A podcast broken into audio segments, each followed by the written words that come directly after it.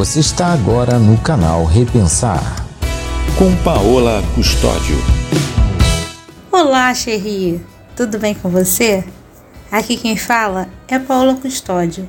Para você que não me conhece, eu sou cantora e eu sou professora de francês. Você está no meu podcast no canal Repensar.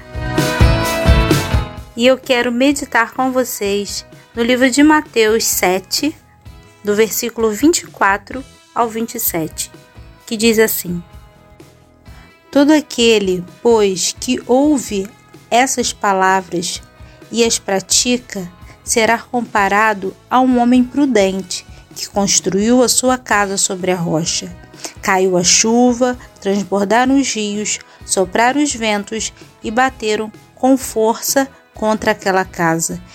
E ela não desabou, porque tinha sido construída sobre a rocha. E todo aquele que ouve estas minhas palavras e não as pratica será comparado a um homem insensato que construiu a sua casa sobre a areia.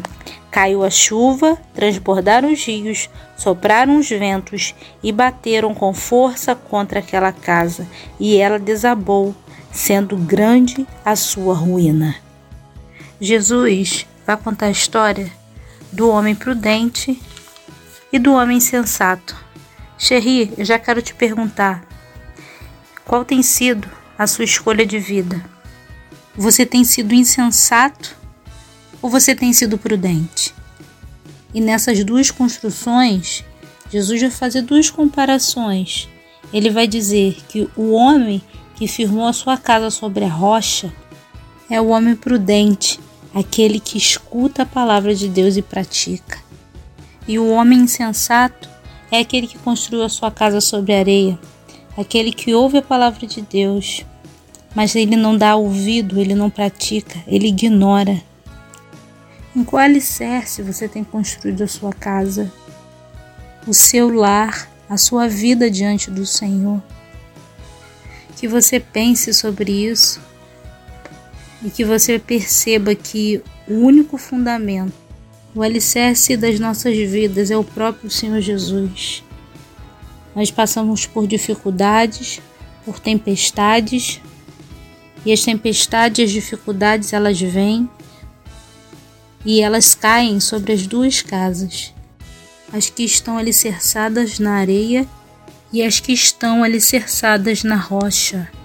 Mas quando vem a tempestade, Somente uma resiste, aquela que está firmada na rocha que é Jesus. Precisamos edificar a nossa casa, a nossa vida, a nossa família realmente diante do Senhor.